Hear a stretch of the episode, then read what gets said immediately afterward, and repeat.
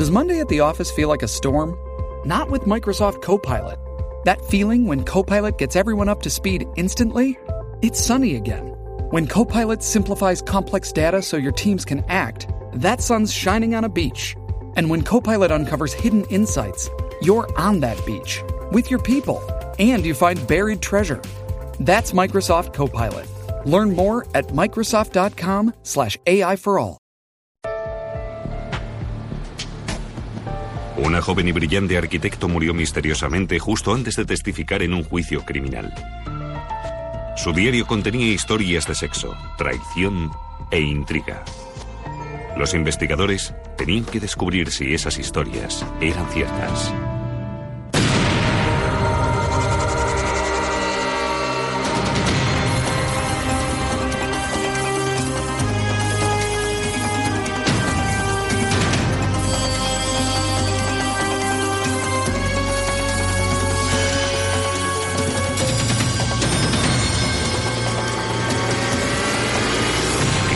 Imperfectos.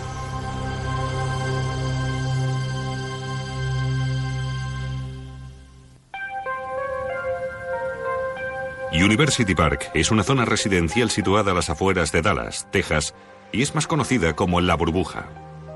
Es un lugar prestigioso y privilegiado, una zona donde muchos quisieran vivir, pero que muy pocos pueden permitirse hacerlo. Es como el Beverly Hills de Dallas, así es University Park.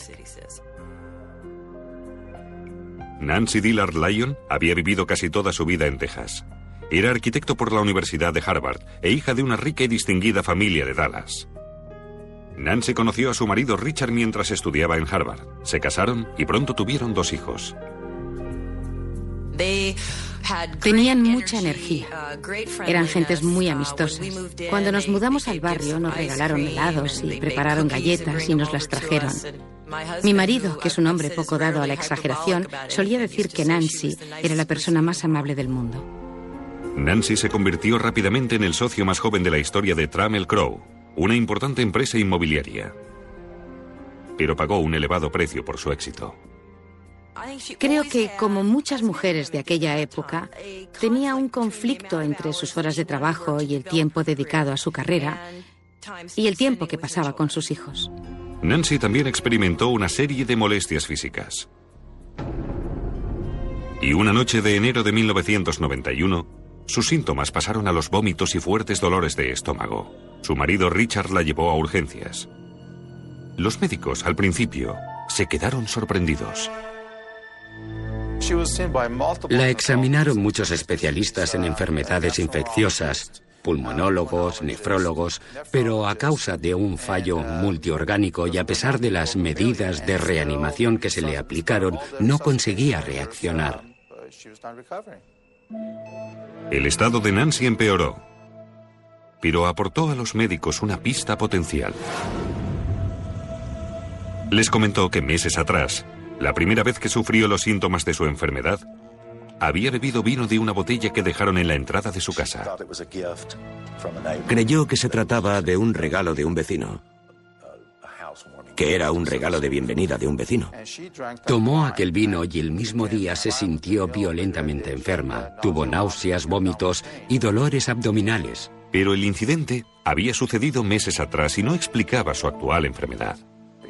Aunque sospeché algo, que había algo raro de por medio, no podía afirmar nada.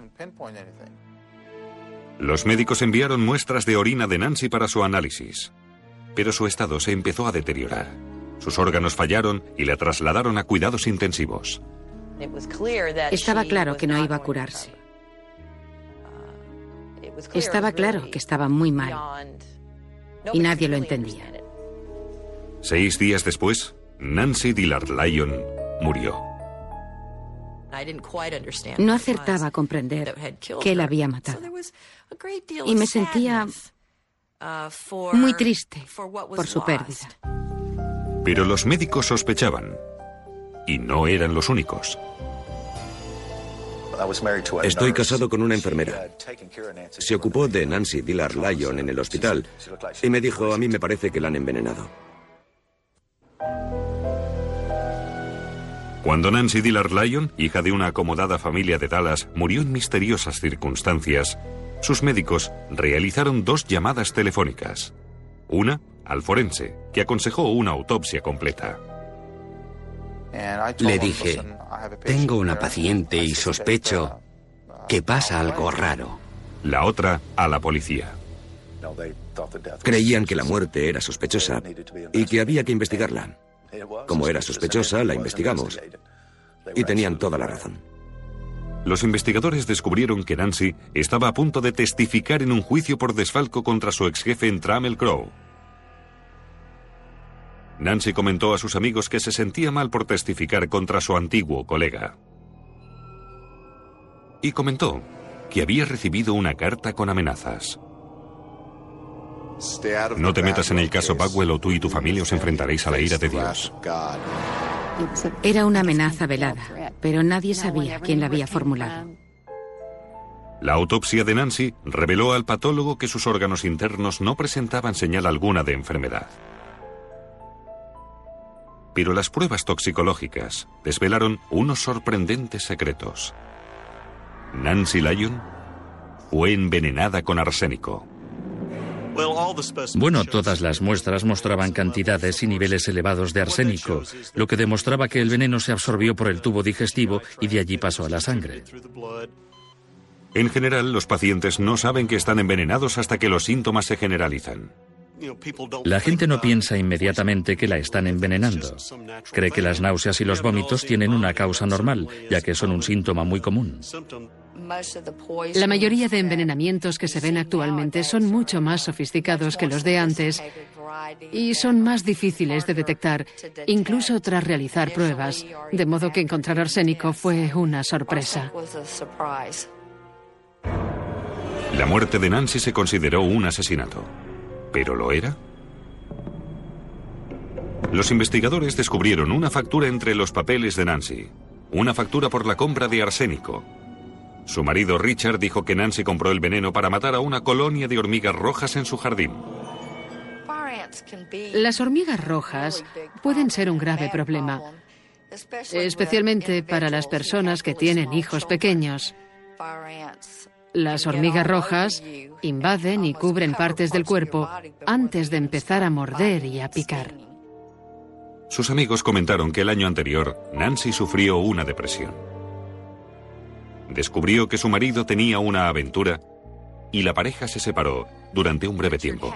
Bueno, Richard conoció a otra mujer y Nancy pensó que pasaba por la crisis de los 40 años. Así que al principio decidió aceptarlo y dijo, me lo tomaré con paciencia, iremos a un consejero matrimonial. Estaba muy afectado. No excluía la posibilidad de que enfermara a propósito o que tomara algo para ponerse enferma con el fin de llamar la atención de su marido. Pero los expertos forenses no creían que Nancy se hubiera suicidado.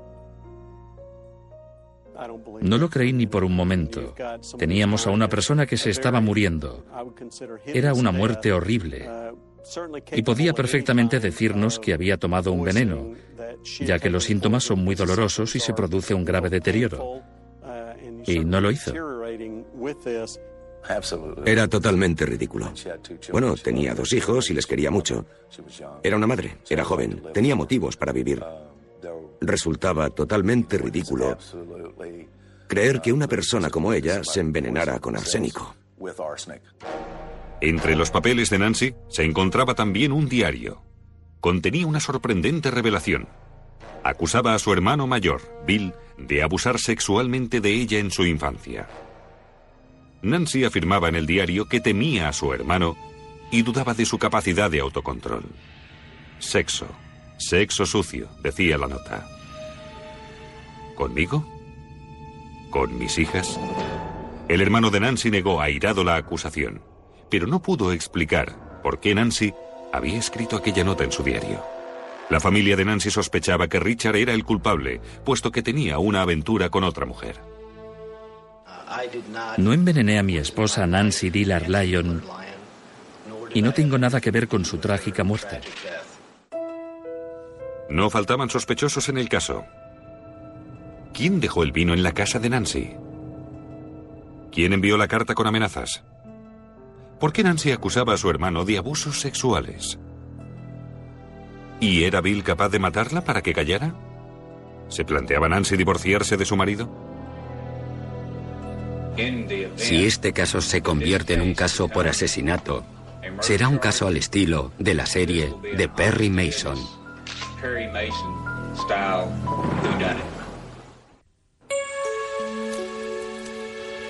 Los investigadores tenían muchos sospechosos pero pocas pruebas en el caso de muerte por envenenamiento de Nancy Lyon.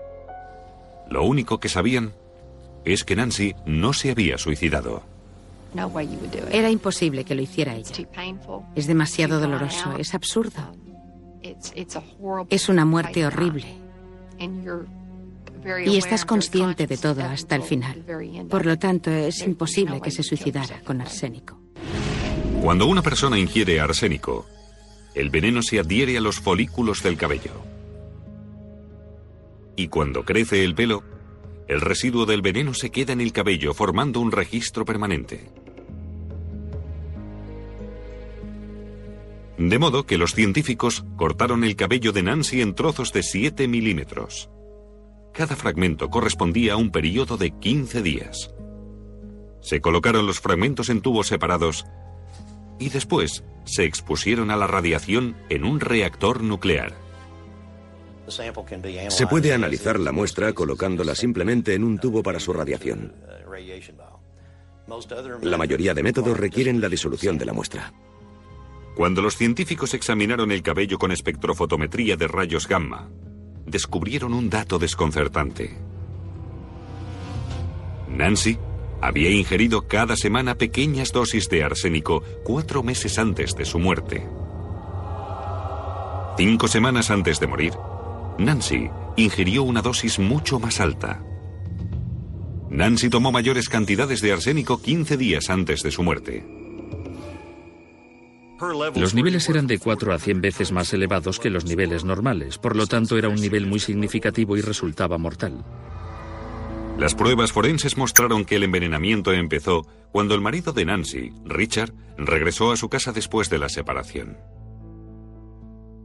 Pero Richard no era la única persona del entorno de Nancy que tenía motivos y posibilidades para matarla. El diario escrito personalmente por Nancy afirmaba que su hermano Bill había abusado sexualmente de ella en su infancia. Los investigadores estudiaron aquel posible motivo. Y para comprobar si Nancy escribió las notas, los investigadores enviaron el diario a Hartford Kittel, experto forense en documentos. El examen de la escritura se basa en dos hechos distintos. Nadie escribe exactamente igual. Y en la escritura de una persona se producen variaciones normales. Cuando examinamos una escritura, analizamos esta variación normal para determinar su autenticidad. Sorprendentemente, la escritura de Nancy y la de Richard tenían un gran parecido. Sus amigos dijeron que era algo intencionado. Cuando estaban en la universidad, Nancy escribió algunos trabajos de Richard y aprendió a imitar su caligrafía. El parecido entre las dos caligrafías era importante, pero no hasta el punto de ser exactamente iguales, porque eran obra de dos personas distintas que veían las cosas de un modo diferente y que intentaban fingir que eran iguales. Kittel examinó primero muestras corrientes de la escritura de Nancy y de Richard. A pesar de su semejanza, había diferencias. Nancy usaba abundantemente el signo para la I en sus escritos. Cada cinco o seis líneas había uno en sus anotaciones normales, mientras que Richard siempre usaba la I griega como conjunción. Kittel advirtió también que Nancy y Richard escribían la I mayúscula de un modo distinto. Richard escribía un trazo recto como un 1, mientras que Nancy trazaba la misma línea vertical y la cortaba por arriba y por abajo con dos trazos cortos. Se tomaba más tiempo que Richard para escribir la letra. La forma de sus Fs también era diferente. Richard realizaba un movimiento en el sentido de las agujas del reloj desde la parte superior de la F hasta abajo. Después trazaba un bucle en el sentido de las agujas del reloj para acabar la parte superior de la F, mientras que Nancy siempre bajaba y trazaba el bucle en dirección contraria a las agujas del reloj para acabar la F. Kittel sacó la conclusión de que Richard escribió las notas del diario de Nancy sobre su hermano Bill. Estoy totalmente seguro de que las escribió él. ¿Seguro al 100%? Sí. La acusación pensó entonces que Richard Lyon no solo era un falsificador, sino también un asesino con gran sangre fría. Jamás le pasó por la cabeza que podían atraparlo. Creía que lo tenía todo controlado. Dios no le concedió el poder de quitar la vida a Nancy. La envenenó lentamente hasta la muerte, probablemente lo peor que se puede hacer a una persona. No lo hizo en un momento de pasión o de ira, como coger un arma que se tiene a mano. Lo hizo tras pensarlo tranquilamente y durante un periodo de tiempo. Es una manera horrible de matar a una persona. Richard Lyon insistió en que no tenía nada que ver con la muerte de su esposa Nancy. Y como prueba, presentó la factura de la compra del arsénico diciendo que Nancy la había firmado. La acusación preguntó a los expertos forenses si se trataba en realidad de la firma de Nancy. No conseguía llegar a ninguna conclusión sobre la autoría de la firma. Pero el propietario de la tienda que figuraba en la factura dijo a la acusación lo que necesitaba saber. ¿Vendió estos productos químicos a Nancy Lyon? No, no se los vendí. Esto es una factura. ¿No vende usted productos químicos? No, no los vendo. ¿Esta factura es suya? No, es una falsificación, no es mía. Los investigadores también descubrieron que no habían mandado el arsénico a la residencia de los Lyon, sino a un apartado de correos a nombre de Richard Lyon. No había motivo alguno para que alquilara un apartado de correos en Preston Center para recibir el arsénico. Si era una compra legal, ¿por qué no dijo que se la enviaran a su casa o a su trabajo? Porque sus intenciones eran malas. Por eso dispuso que mandaran el arsénico a un apartado de correos. En el hospital, antes de morir, Nancy Lyon comentó a su médico un sospechoso incidente que se había producido unos meses antes. Me dijo que cuando se separaron fueron juntos al cine en una ocasión y que Richard le trajo una bebida. Y al beberla notó que tenía un gusto horrible y al mirar dentro del vaso vio un poco de polvo blanco flotando sobre el refresco. Nancy dijo que se puso muy enferma aquella misma noche y contó algo más a su médico. Me dijo que su marido le daba unas cápsulas cada noche y le decía que se las tomara porque eran vitaminas y eran buenas para ella. La policía confiscó todos los medicamentos de la casa de los Lyon y las mandó a los forenses para su análisis. Dos cápsulas contenían carbonato de bario, un producto químico tóxico que se utiliza para fabricar vidrio. A pesar de sus sospechas, Nancy jamás acusó directamente a Richard de envenenarla. Nadie quiere creer que esté casado con un asesino. Porque entonces tiene que cuestionarse a sí mismo. La mayoría de personas considera imposible que alguien pretenda envenenarte. Creo que ella no quería aceptarlo y creo que le daba corte vergüenza comentarlo. La acusación opinaba que los móviles de Richard fueron el dinero y su deseo de vivir con su amante. No la quería ella, pero quería los contactos de su familia y sus alianzas. Creo que en parte lo hizo por dinero y en parte por mantener la posición que deseaba y que no podía conseguir con un simple divorcio. La acusación opinaba que Richard primero intentó matar a Nancy poniendo carbonato de bario en sus cápsulas vitamínicas y que quizás lo puso también en el refresco que trajo a Nancy en el cine. Y al ver que el bario no daba resultado, probó con arsénico. Las pruebas forenses desvelaron que Nancy empezó a ingerir arsénico en septiembre, a partir del momento en que se reconcilió con Richard. Este le administró la dosis fatal dos días antes del ingreso de Nancy en el hospital donde murió.